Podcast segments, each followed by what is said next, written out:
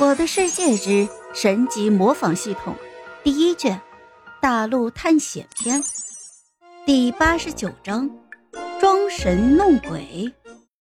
因为他知道幻魔者是有不死图腾的，万一这个家伙在被自己击飞的时候利用不死图腾复活，那么想要再追上对方可能就很困难了。毕竟这附近全是丛林。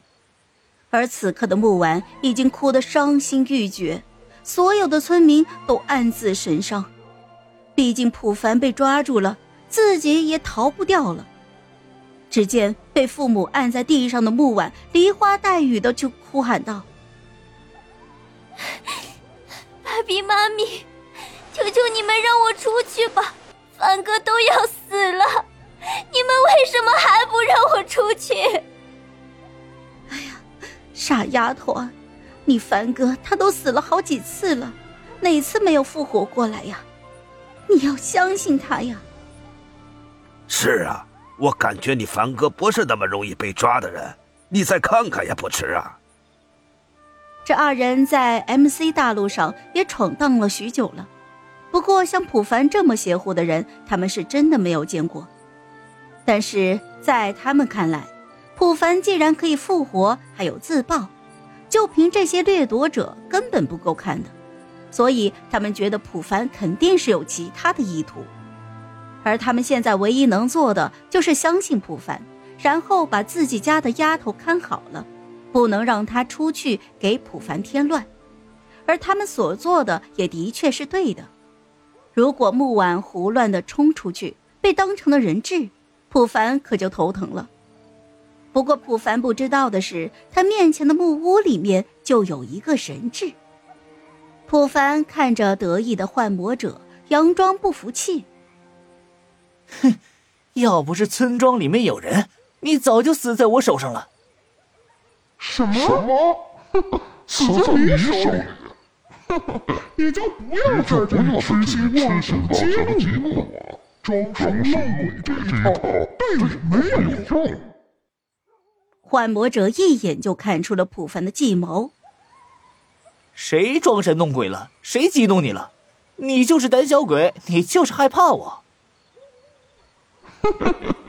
你这招对我无效，你还是死了这条心吧。所有掠夺者听命，将这里的村民全部都给我绑起来，带到林地府邸。若有违抗者，杀无赦！眼看着自己的计谋一次次被对方识破，普凡也直接不演了。幻魔者听令，动手！幻魔者一听，瞪大了眼睛。啊！普凡这才发现自己情急之下说错了名字，随即便改口说道：“所有掠夺者，给我动手！”是。紧接着，所有掠夺者齐齐将弓弩对准了幻魔者。幻魔者暗叹不好，随即快速的打开木门，冲到了房间里面。普凡被身边的掠夺者松开缰绳之后，赶忙就打开了房门，冲了进去。与此同时，艾坤一队的队长也跟着冲了进去。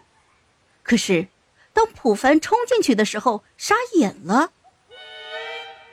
只见制图师王德发正颤颤巍巍的站在房屋的左角处，他的背后显然就是幻魔者。只见幻魔者用手掐住了王德发的脖子，右手拿着一把铁斧递在了王德发的腰间，恶狠狠的看向普凡和他身边的一队队长，说道：“好巧啊，普凡！没想到你居然在这么短的时间内……”就让他们造反，背叛我！哼，你这种行为，人人得而诛之。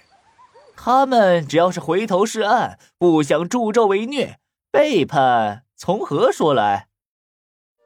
好了，这一集我就讲完了，朋友们，该你们帮我点点赞和评论一下啦！有月票的也一定要投给我哦，感 谢感谢。